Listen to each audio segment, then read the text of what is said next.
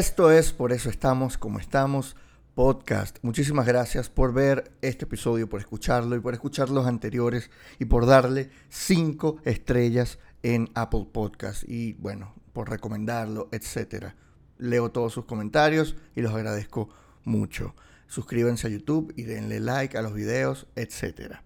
Esto es un podcast donde hablamos de temas serios con un poco de sentido del humor. Mi nombre es Ricardo del Búfalo y yo soy su conductor y grabo desde Caracas, Venezuela. El invitado de hoy es Alonso Moleiro, el periodista, locutor, a quien yo quería invitar desde hace mucho tiempo para hablar de los libros, de su afición por los libros físicos, ¿no? Y conversar al respecto, pero también se nos cuela hoy otro tema, que es Caracas ha muerto. Su texto para papel literario del Nacional que ha sido bastante polémico en las redes sociales. Y también pues nos da algunos comentarios, no solo sobre sus libros, sobre su texto, sino también sobre la censura que sufrió por Conatel hace un par de meses. Pero antes de ir con Alonso, quiero hacerme una pregunta fumada.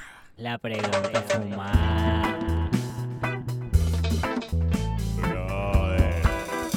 Las ciudades nacen y cobran vida, pero pueden llegar a morir. Me lo pregunto porque, bueno, Roma ha muerto, la del imperio, pero Roma sigue viva sobre las ruinas de su pasado. ¿Será que las ciudades son como un ave fénix que renacen de sus cenizas cada vez que mueren? ¿Será que Caracas, si ha muerto, revivirá? Esto me lo pregunto pues por el artículo de, Alonso y, habló eh, pues que yo creo que más que una ciudad muerta, Caracas es una ciudad zombie, una muerta viviente que nos chupa el cerebro poco a poco. Pero yo soy un optimista, yo creo que a pesar de la mierda de Caracas, lo que nos hace, pues nos retribuye lo bueno en mayor o menor medida. Y a pesar de que pues hoy Caracas sea la ciudad más oscura, eh, más que nunca antes, pues llegará la luz. Hablo en metáforas, obviamente, porque aquí hay luz, en el interior es donde no hay luz. Que, eso sí es, de verdad, son ciudades muertas, de todo. Maracaibo eh, eh, es una cosa casi eh, desolada, como el lejano oeste. O sea, el interior está tan jodido que hace que Caracas parece que está bien. Yo fui a Barquisimeto hace como una semana y media y yo me sentía como un enviado del futuro, como de un país en progreso. La gente me preguntaba vainas como que, marico, allá hay señal telefónica. Y yo, ¿qué? Más o menos. Qué arrecho. Marico, la última vez que yo descargué una nota de voz fue en marzo. Tan jodidos allá. Y si no han leído el texto de Alonso, pues léalo. Busquen en, Google Caracas ha muerto y pues le echan un ojo antes de continuar el episodio. Pero yo, como yo sé que ustedes son unos flojos, porque por algo están escuchando, pues se los voy a leer durante la entrevista. Se los recomiendo. Eh, pero no se irriten, antes de empezar la entrevista, no se arrechen si les molesta la idea o esta afirmación, ¿no? Porque es un texto literario, pero ya el mismo Alonso se los va a explicar mucho mejor. Así que ya, no le demos más largas, vamos a hablar con Alonso Moleiro en la silla tibia. La silla tibia. El invitado de la silla tibia de hoy es Alonso Moleiro. Un aplauso para Alonso. Alonso es periodista, es locutor, es fue mi jefe. Alonso fue mi jefe, trabajó conmigo. Así es. Yo fui guionista de su programa. ¿Cómo estás, Alonso? En vivo play, pantalla dividida. Pantalla dividida. Pues, este muchachito que lo he visto crecer. Mira cómo anda despegado ahora. ¿Cómo está, Dios Ricardo? Mío, bien. Gracias, gracias por venir a, la silla tibia. ¿Sabes? Esto se llama la silla tibia. La silla tibia, qué bueno no, no, es caliente. No, llega caliente, no. ¿Y cómo estás? yo quería invitarte hace tiempo porque quería que habláramos de, libros, porque tú hiciste un post en, Instagram que hablaba de, que no querías que el libro muriera, que el libro fuese como un tesoro. Libro físico. El libro físico. Mm. Y, yo estoy completamente contigo. y además creo que no va a morir. Quizá, quizá muera porque como los cassettes murieron, ¿no? Yo guardo esa esperanza, sí. Pero hay algo de especial en la literatura que te hace querer el libro. Es como si uno quisiera las ediciones. ¿Te pasa así? Tú, tú tienes ediciones que tú quieras más que otras, compras varios libros con varias ediciones. ¿Eres fanático de los libros? Bueno, sí, yo eso lo heredé de mi papá, que era, era su, obsesión, pues, leer y, coleccionar libros. Y eh, yo creo que es importante que haya libros digitales, que los libros digitales también son libros, pues, el claro. Kindle y tal, y que entiendo que nunca he leído libros digitales, pero... Y hay eh, diagramaciones ahora nuevas para no, y que son digitales. amigables y que recrean un poco lo que es el libro y, y que el fondo de la pantalla no te molesta. Lo que yo creo es que el libro en sí mismo es un documento que tiene un montón de siglos con nosotros, es un tesoro de la humanidad eh, y que además tiene unos atractivos naturales. No solo se trata del hecho tan comentado de que puedas firmarlo o puedas, digamos, dedicarlo en una firma de libros, o, o sino a llevar sus anotaciones, sino además apreciar las colecciones, los artes, el placer, eso que ahora llaman en comercio la experiencia de compra, que, que significa ir a una librería, eh, eh, apreciar colecciones de casas literarias. Algunas de estas cosas se pueden hacer en red, pero otras no. Eh, eh, yo lo que creo es que el- el- lo que no le puede pasar al libro, que como te digo, pues lo consumió, si vamos hacia atrás, Danton, Simón Bolívar, la Revolución Francesa, Miranda, Montesquieu, es decir, un montón de gente, pues, eh, eh, es decir, el, el libro está existiendo desde que hay imprentas. eh, y lo que pasa es que, claro, la humanidad está en este momento en un hito milenario respecto a la imprenta, que es la digitalización. Por eso se habla de los millennials. Entonces, eh, y los millennials, es, eh, como todo perfil juvenil o de, o de gente muy joven, es un perfil cultural, un poco contestatario, un poco individual, un poco que reniega de lo ya existente, que es un clásico en la historia de la humanidad. pues. Sí, es la rebeldía clásica. Es normal, es cuando, cuando el Gabo García Márquez hizo eh, eh, eh, Cien años de soledad y se puso de moda el realismo mágico y, y el asunto mágico religioso o, o- o- o la dimensión mágico literaria de la realidad que así va a llevar al cine, eh, al poco tiempo irrumpe eh, a, a unos años después, pues una generación de escritores latinoamericanos que dice, bueno, yo no tengo qué escribir nada más de enredaderas o de pueblos costeños donde pasan cosas asombrosas. Si yo quiero recrear mi novela en Polonia porque me da la gana, pues yo lo hago. Eh, después de los Beatles, un momento eh, eh, en Inglaterra en los años 70 y 80 nacieron un montón de bandas que iban como opuestas a los hippies, las, estas bandas de Manchester, este, eh, o que sí, Sex Pistols, que era un poco antes, o sea, mu- muchos de los seguidores de esas bandas no les gustan los Beatles, los consideran una cosa que era antes, que quedó superada, eso es normal, o sea, pero por eso es que hago el llamado de atención, tú no puedes decir, no, que el libro es viejo, así leían los viejos, eso equivaldría, como yo siempre uso el ejemplo, a que yo me vaya al foro romano y diga, pónganle una bomba a esto y vamos a hacer un estacionamiento aquí porque esto es de viejo. Es una idiotez, pues, ¿no? O sea, la, la modernidad no puede ser tan ajena a la reflexión. La modernidad está hecha para hacernos la vida más placentera. Entonces, yo creo que es verdad que hay, hay algunos de estos productos de consumo que se han extinguido. El cassette se extinguió. El cassette, o los discos, incluso. eh, está, bueno, muriendo. son objetos de culto para determinados aspectos. En algunas ciudades se, se siguen vendiendo, pero no, no tiene la dimensión de antes. Pero eh, lo normal sería que el invento que revoluciona nuestra vida eh, coexista con lo que ya había antes, eh, así como coexistieron la radio y la televisión. Eso, o sea, porque es que además a mí me produce mucho placer personal eh, armar mi biblioteca, ver mi libro. O sea, Claro, pero conforme me los voy leyendo, o sea, los voy, los voy poniendo y siento que estoy construyendo una cosa, que ahí estoy yo, pues. como este es el poner- universo de mis intereses, sí. Claro, como una, con una construcción de Legos. Algo así. Tú vas armando, tú dices, "Y aquí he aprendido esto, esto me ha enseñado esto. Aquí No. puedo volver cuando yo quiera. Exactamente. No, y puedes entonces agarras casa. y regresas al libro y lo ves y lo vuelves a poner y lo limpias, como si fueran tus matas, pues. Y tú, tú eres periodista, pero también eh, le metes a la literatura. Eres escritora, has escrito libros. Eh, pero no has escrito ficción propiamente, ¿no? Sí. No, No, ¿verdad? No, no, no. O sea, has no. escrito crónicas. He hecho crónicas. que eh, tiene como el, el- es como el límite entre el periodismo y la, y la literatura. Sí, sí. Eh, ¿Te gusta eso? ¿Te gusta más que cualquier otra cosa? ¿Te gusta más que la- el reportaje? No, bueno, yo te voy a decir la verdad. Lo que a mí se me da solo, que lo puedo hacer dormido así, es escribir textos de política o actualidad. O sea, que lo hago fácil, que es lo que me sale más fácil hacer. Yo he hecho crónicas, por supuesto. eh, todo periodista ha ensayado probablemente en los géneros que existen, que son varios. Me gusta mucho hacer entrevistas, encarar entrevistados y evaluarlos. Eh, eh, he hecho, por supuesto, reportajes, notas informativas. Trabajé en un noticiero donde armaba libretos y aprendí a escribir notas. en- o sea, una nota informativa yo la puedo hacer en 15 minutos. Si, Sí. si me la das con lo básico ahí, yo. Eh, la literatura honda le tengo respeto. Eh, no me todavía no, he, no me he atrevido a hacer nada. No, es un asunto que no he terminado de configurar en mi cabeza. Estoy haciendo un libro, he publicado otros, publiqué esa entrevista a Teodoro Petkov, que la, la reeditamos en diciembre, sobre Sí, los sí. estúpidos no cambian de opinión, que es una entrevista, es un documento periodístico, histórico, pues, pero... pero eh, y esto que estoy haciendo es como una especie de ensayo, reportaje, pero es un libro de actualidad venezolana, es una, un análisis de lo que nos ha pasado en estos años a partir del 27 de febrero. Pero, Del 89. sí, Caracazo. el Caracas. Pero eh, no es. eh, eh, no, to- no me siento un, un- escritor de ficción, honradamente. Espero poder algún día lograrlo. Vamos a ver, pues eso.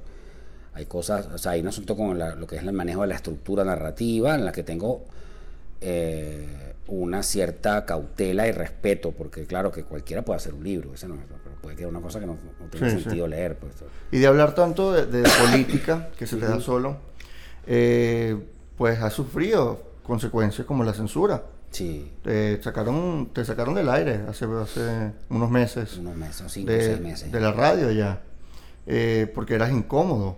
Sigue siendo incómodo en, en- en- en las redes, en, en lo que sea que hagas. Eh, a veces no, no sientes que, que tienes miedo, a veces quisieras parar, a veces quisieras hacer Mm. otra cosa.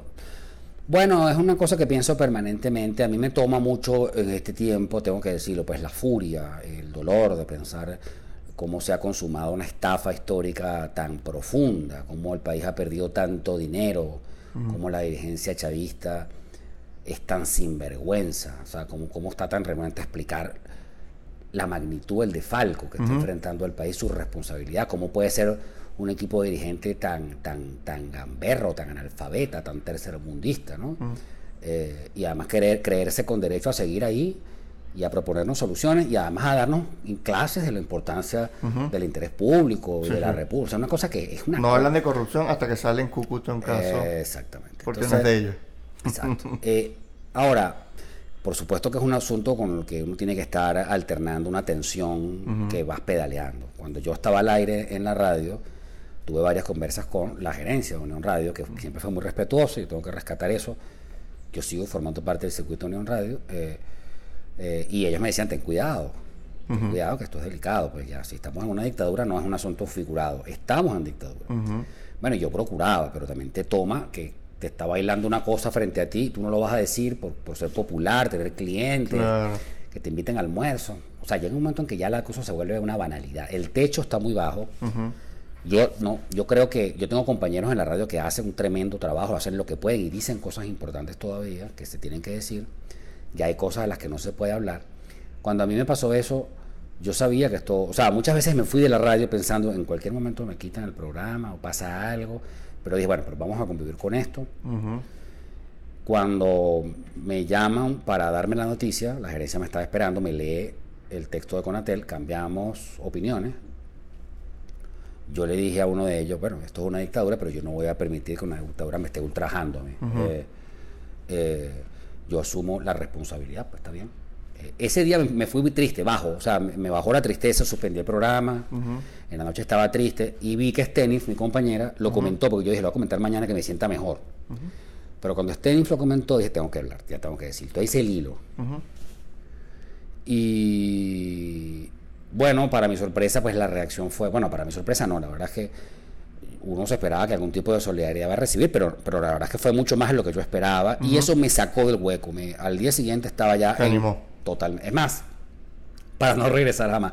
O sea, entendí que lo que uno está haciendo no ha obrado en terreno baldío, que hay gente que aprecia lo que tú haces, que hay muchísima gente se solidarizó, mucha, mucha, mucha, de muchas partes, gente incluso que no es amiga de uno. eh, Ajá. Eh, y, y Que ni te conoce, gente te de fuera, sí, no, o gente conocida que tú conoces pero que no son tus amigos. Igual te lanzaron una mano amiga, pana, lo siento mucho, concha, Claro, no sé claro. qué.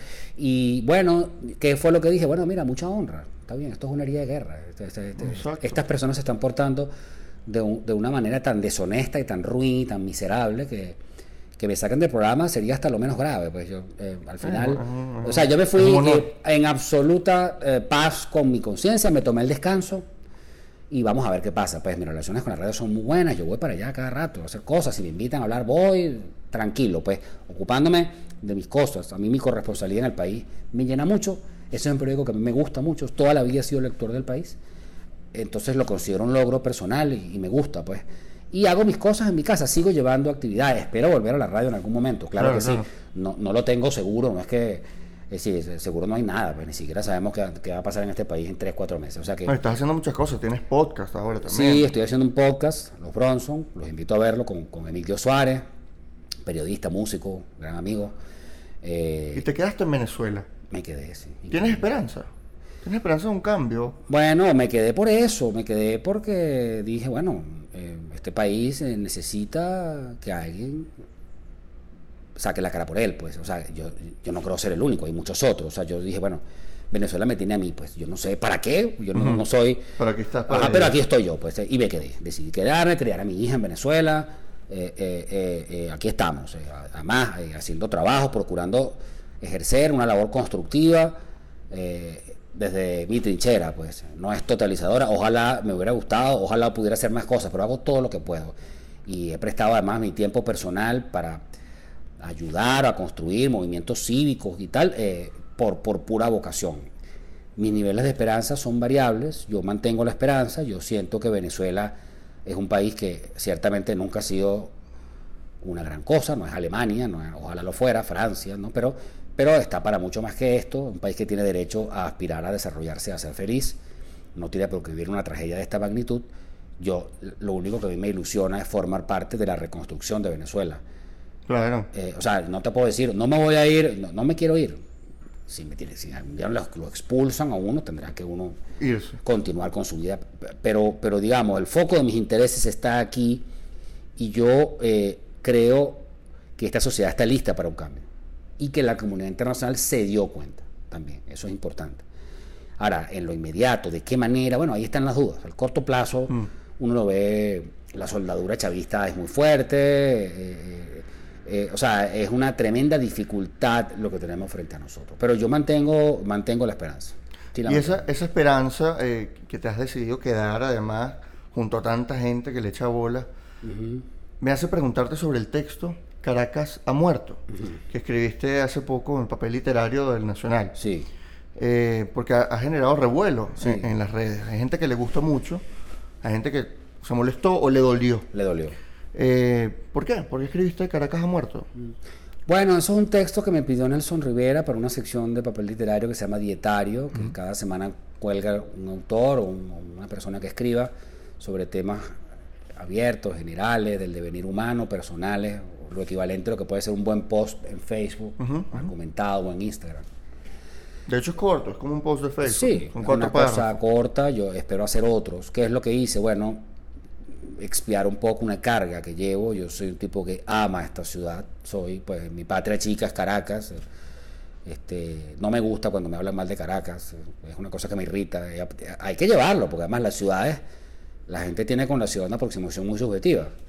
Pero, pero lo que quise fue retratar una circunstancia que yo creo que está llegando a un punto de extrema gravedad, que es como Caracas no tiene signos vitales, pues está desmayada, eh, postrada, y que si además, porque si hubiera escrito un texto que se llame Maracay ha muerto, sería más todavía, Barquisimeto ha muerto, Tucupita ha muerto, Ujú, no, sí. Valencia, todo. O sea, Venezuela es una sociedad agonizando. Ahora, Y profanaron sus tumbas. pero, y- pero vamos a hacer las salvedades, es decir, vamos a hacer las salvedades. Sí, claro.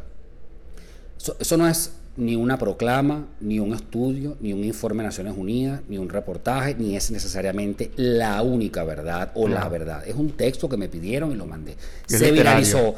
Se viralizó, yo no tengo la culpa de que sea viralizado, o sea, se viralizó, pues perdón. O sea, entonces, en, en segundo lugar, hubiera podido ser uno que se llame Caracas resiste y también habría podido estar bien. Pues yo sí, hay gente que me ha respondido en redes. Ojalá esas personas oigan esta respuesta.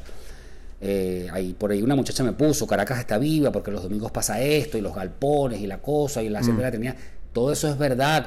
Quebrada Quintero, no sé qué, Latillo, las hamburguesas, Avila Burger, todo es parte de lo que te mantiene vivo a Eso, mí. yo a todos. formo parte de ese equipo, yo soy de- del equipo tuyo, los que van, los que están haciendo stand-up, los que mantienen las obras de teatro, los que hacen el esfuerzo por mantener viva eh, o, o- o una antorcha en medio de la oscuridad y la sordidez de- de la era de Nicolás Maduro, el momento más oscuro de nuestra república, desde la guerra federal, sin duda alguna. Ahora, eh, yo formo parte de ellos, pero lo que tienen que ver estas personas es que eso es lo que es un texto, un texto que dice una cosa, no es una proclama, Exacto. hay otras formas de verlo, podemos hacer otro donde se rescate lo que es, pero eh, yo no, no es que esté negándolo, pues, ni escribo eso para negar la existencia. Ahora, eh, dicho todo esto, tenemos que verlo obvio, pues uno va a Bogotá, eh, la, la vida, la, la movida en la ciudad, la- o a cualquier ciudad latinoamericana ahorita, Lima, México, o sea, la, la velocidad, la, o sea, Caracas está eh, eh, a su 15%. o sea,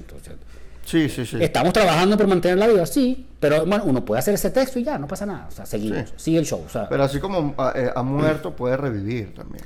Bueno, porque en eso es realidad, lo que- en rigor, apuesta. porque en rigor ninguna ciudad muere, eso es lo que es el texto las literal, ciudades no mueren, las ciudades no mueren, salvo que les tiras una bomba atómica. Nagasaki le tiraron una bomba y no se murió, o sea, que al final, o Hiroshima, o sea, Ni Chernobyl, porque tú Eh, buscas Chernobyl en Instagram y hay un poco influencer tomándose fotos exactamente. con una radiación divina, pero ellos Eh, tomándose su foto. Exactamente. Entonces, eh, yo creo que, que las ciudades no mueren, eso es verdad. Todas estas salvedades son verdad. Eso no niegan el texto, ni el texto pretende afirmar que la única manera de verlo es así. Eh, ¿no? Eh, y cualquier eh, expresión, o sea, si el país viniera o cualquier periódico de fuera a hablar de la Caracas que sobrevive, yo me alegraría diría, yo estoy ahí también, yo me Claro, quiero... claro. Para eso me quedé, para eso me quedé. Yo podría estar en Madrid, claro, o, o- o en Colombia o en Miami, trabajando en cualquier cosa ahí, diciendo que rica esta ciudad, tomándome fotos, como hacen tantos amigos que andan por ahí. Pero, pero no lo hice, estoy aquí. Ahora, bueno, uno también puede echarse su quejadita, pues. Sí, sí, sí. tampoco es que, ¿verdad? O sea, Y también hay algo, hay, hay algo dentro de Caracas que, que nos pasa mucho, que no- nos buscamos burbujas, o las llamamos burbujas, ¿no? Como para resistir dentro de todo esta, eh, llámese esa burbuja, cual- un restaurante, un show de stand-up, o cualquier cosa que es normal en Lo una normal, ciudad. un concierto, una y pizzería. que era sí. normal acá antes de todo este pego. Pero ¿qué hace uno? Uno tiene que mandarse endorfinas al cuerpo, porque si no uno se deprime o, o Se se- o deja de trabajar, se enferma, y uno se va muriendo poco a poco. Eso es resistir. Eso es resistir. Y, resistir es desde una cerveza con un amigo de toda la vida y hablar de la vida y las cosas buenas, hasta sencillamente ir a, a- a marchar o ir a votar o hacer lo que uno tenga que hacer cuando- como ciudadano. Eh, pero justamente estas burbujas eh, nos salvan. Ahora, creernos el mojón de que la burbuja es la ciudad, ese es el problema. Y ahí por eso me encantó tu texto, que quiero leerlo, para la gente que no lo ha leído, Ajá. lo recomiendo que ellos mismos lo lean, porque leer es diferente a que te lo lean, pero igual lo voy a leer. Y dice, Caracas ha muerto, Caracas pierde su hemodinamia, se desconfigura su furia, se achatan sus signos vitales, se le van las vitaminas, se extinguieron sus defensas, sus calles se vacían, se hace más notorio su entorno animal y vegetal. Esto es una imagen que me da una belleza, porque tú dices, sí, tú pasas por la autopista y tú ves el jardín botánico inmenso. Antes veías carros. Así es. ¿Me explico? Y No, wow, no. eso son imágenes que duelen, No, pero tú dices, o- ¿cómo los no, loros, no- tú, no lo tú puedes ves negar? esos loros ahí, aquel, aquel bochinche, solo dice, "Estos son los únicos seres vivos felices de esta ciudad. pues, encaramados son imágenes que duelen, pero no Sí. son verdaderas. Ajá. La secuestró el silencio, ya no es tan caótica, Caracas ya no habla, ha entrado en coma. Una amarga placidez, con sabor a paradoja, domina en estos momentos el ánimo de las calles y avenidas de Caracas. Muchos días laborales parecen sábados. Esta es otra imagen que es real. Un día laboral parece un sábado. No todos. Hay días que uno. Hay días agitados, De pronto te levantas y dices, de "Oye, cola". El, el tráfico se puso. Hoy me agarró una cola esta mañana, pero hay días que tú dices, ¿dónde está la gente aquí? ¿Dónde Qué está la locura. gente? ¿no te- o sea, ¿Lo has Sí, pensado, verdad? Sí, sí, pasa, ajá, sí, sí, por sí, ajá. Y tiene un tema que tiene que ver con el transporte, que no haya ca- eh, caos de, de- de tráfico o ese tipo de cosas, y hace que la gente se quede en sus casas. Sí. Es decir, la, la ciudad está llena de habitantes todavía, a pesar de que casi el 15% de la población se ha ido del país. Pero sí hay, la gente está encerrada en sus casas.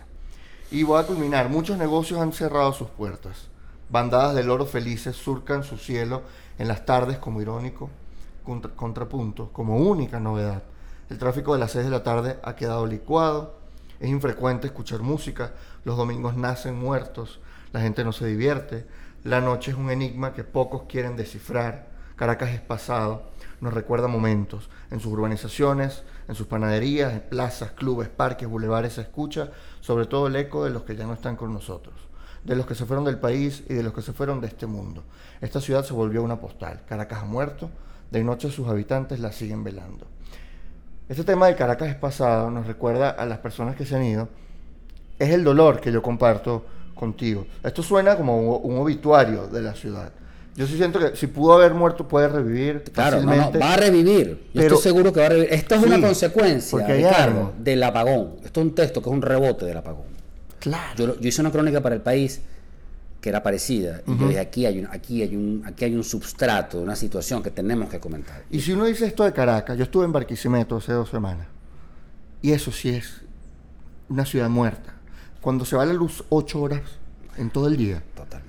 Antes había un tráfico frente a mi casa, había un cornetero, no, no podía ni almorzar tranquilo porque la gente tocaba corneta.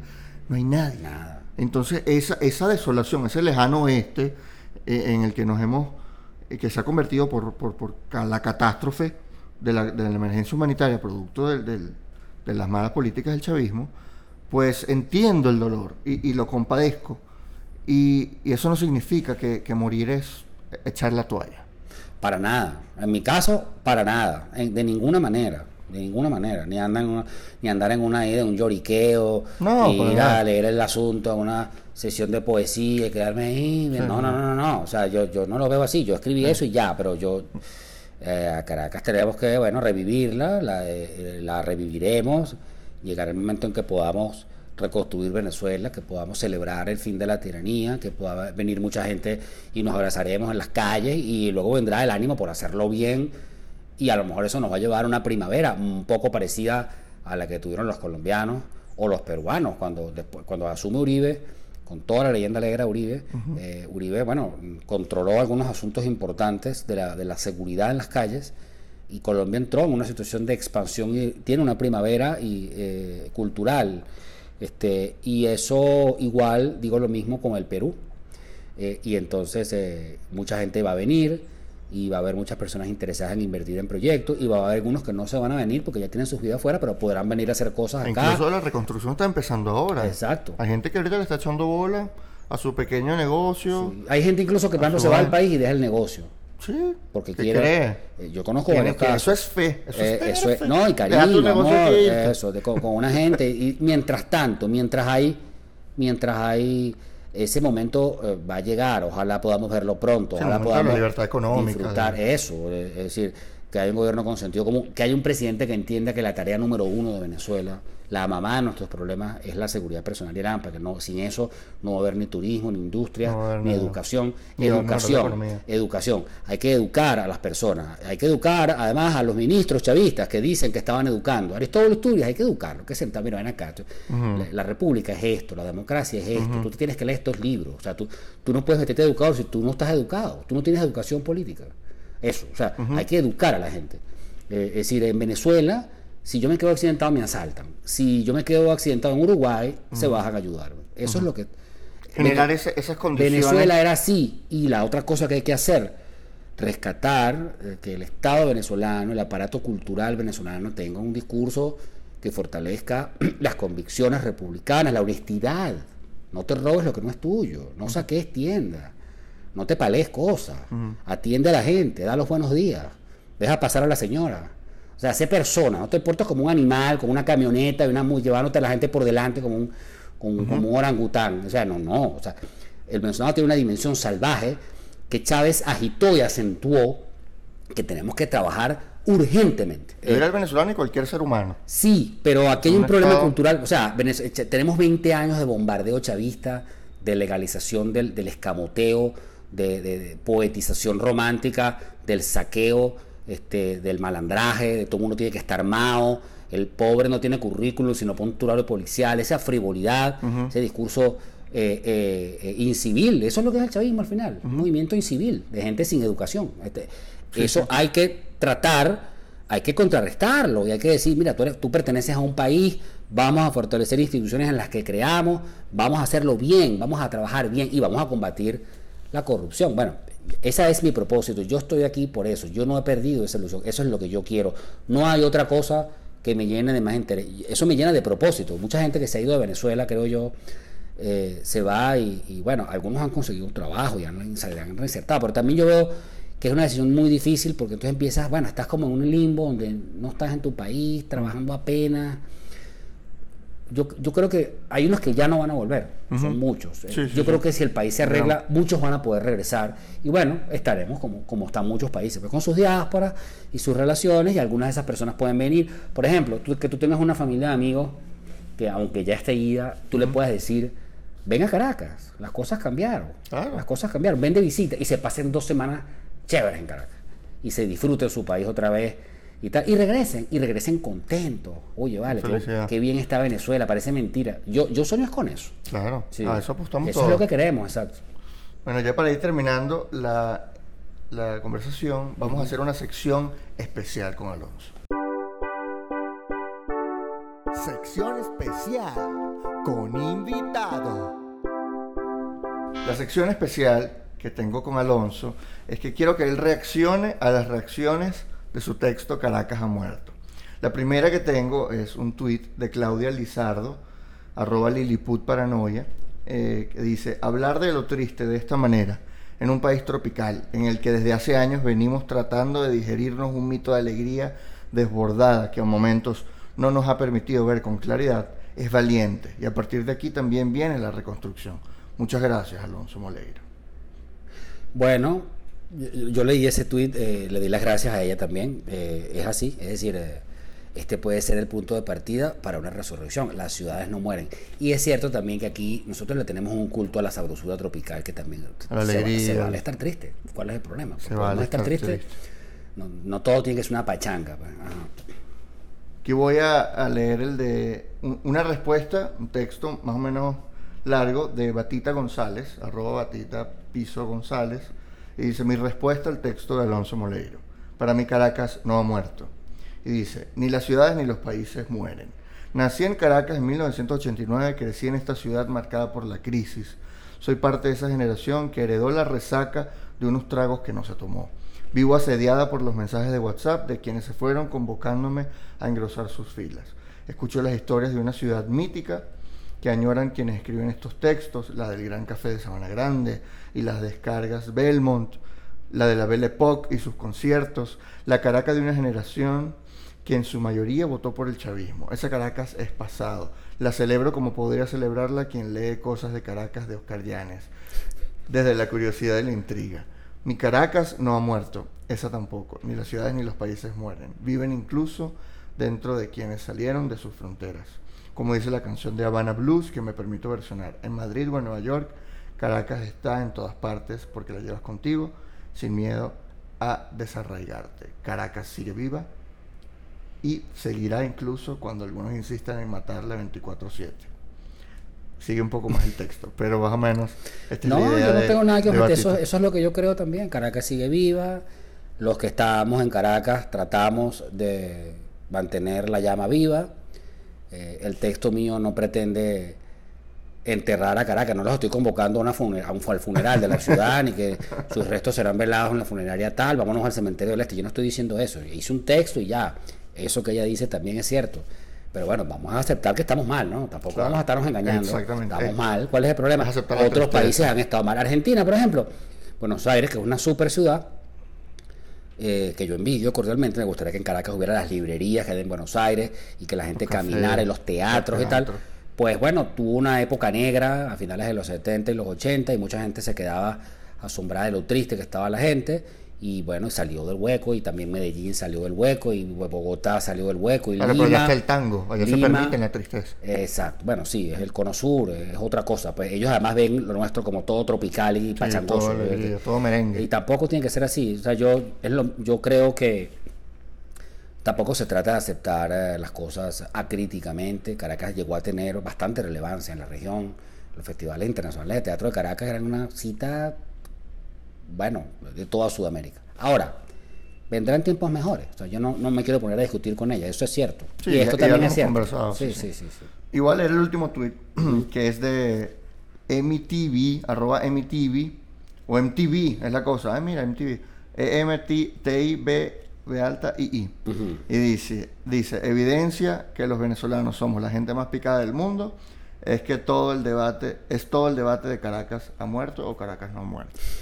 Bueno, Somos unos poco. picados. yo entiendo que puede picar. A lo mejor si me hubieran pillado, si yo pues y lo hubiera visto de otra persona, estaría también reaccionando ante el texto. Eh, eh, lo que pasa es que es natural que nos duela porque Caracas la, nos duele, pues, y-. Venezuela nos duele. Y, eh, yo a veces pienso esta cosa de que, claro, si yo quiero ridiculizar esta postura, digo, ah, tú eres un patriota. Bueno, resulta que los patriotas son los que no tienen patria, pues los que, los que tienen su patria en un problema grave y el tema les está doliendo, entonces, bueno, no se ocupa y el tema te duele. Si yo voy a Argentina o voy a Madrid y me encuentro con unos venezolanos y se ponen a hablar mal- de Caracas, lo más probable es que me moleste.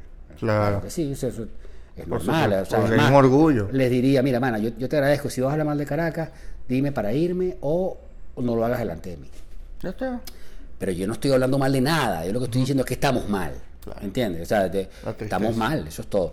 Pero entiendo, yo entiendo las reacciones, las comprendo dentro de lo humano, pero lo único que les pido es que no se lo tomen tan literalmente, pues más nada. Porque fue un artículo literario justamente. Exacto. Muchísimas gracias, Gracias, Alonso Ricardo. Moleiro.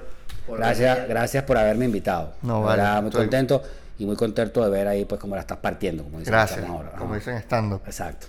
Gracias, igualmente. Escuchen su podcast, Ah, sí, por Crónicas favor. Crónicas. Sí, Crónicas Crónicas es el live. Eso lo hago los viernes a las 11 de la mañana habitualmente. Sale por tal cual, sale por mi, por mi cuenta de Instagram, que es eh, eh, arroba alonso.mole- moleiro.alonso, perdón, moleiro.alonso. eh, y sale por Periscope también, eh, de tal cual. Y estoy haciendo el podcast, Los Bronson, con Emilio Suárez, periodista, músico, amigo cercano, gran amigo. Este, eso lo hago con una regularidad unas dos veces a la semana y también lo cuelgo por el Twitter. Y quedan invitados. pues. Por Twitter. Sí. Muy bien. Esto fue todo el episodio de hoy. Muchísimas gracias por escucharlo. Recuerden que pueden apoyar este podcast en patreon.com slash R del Búfalo.